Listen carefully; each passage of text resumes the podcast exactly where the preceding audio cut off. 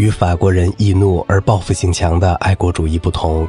英国人的爱国精神素来具有一种深厚的优越感，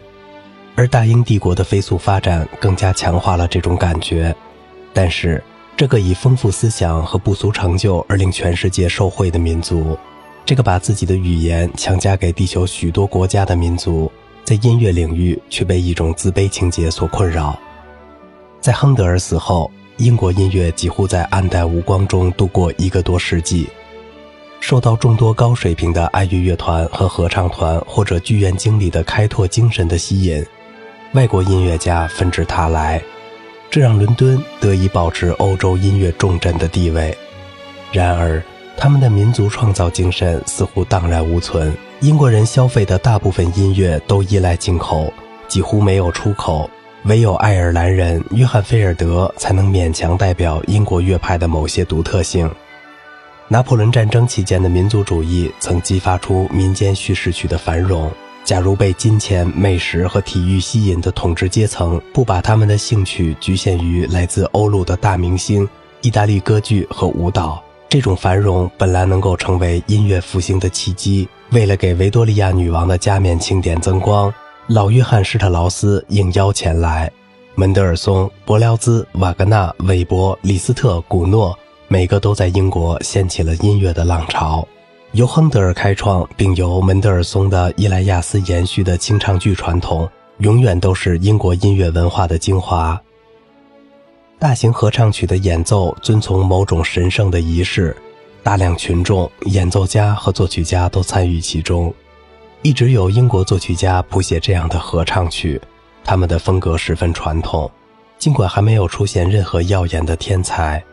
英国音乐应该部分的归功于这种合唱传统的复兴和大名鼎鼎的三唱诗班音乐节的成功。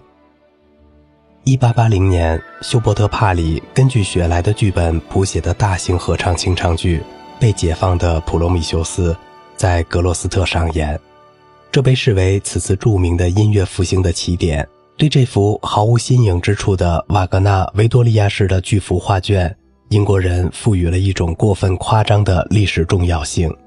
虽然他只不过做出一种世俗清唱剧的榜样，时至今日，世俗清唱剧仍是英国音乐的专长，并在半个世纪后启发了几部杰作，尤其是威廉·沃尔顿的《波沙萨王的宴会》。和迈克尔·蒂皮特的《我们时代的孩子》，从欧洲大陆人的观点来看，阿瑟·沙利文和爱德华·埃尔加的作品迄今仍被英国各大演奏厅演奏，这实在是匪夷所思。前者是在幽默作家威廉·吉尔伯特的文字合作下写出许多机智、富有旋律创造性的轻歌剧，然而那些作品完全无法与奥芬巴赫的天才和光辉相媲美。可是总有人错误地将两人相提并论，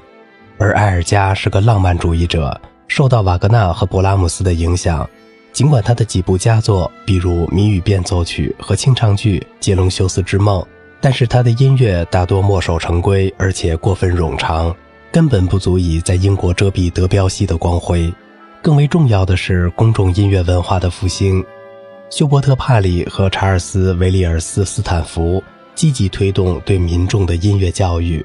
古代音乐协会、普塞尔协会、素歌和中世纪协会、民歌协会，对被遗忘的丰富音乐遗产进行了堪称典范的挖掘和推广。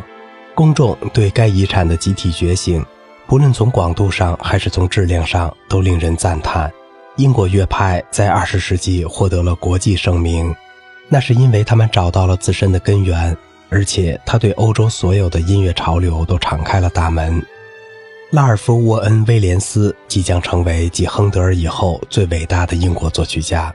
好了，今天的节目就到这里了，我是小明哥，感谢您的耐心陪伴。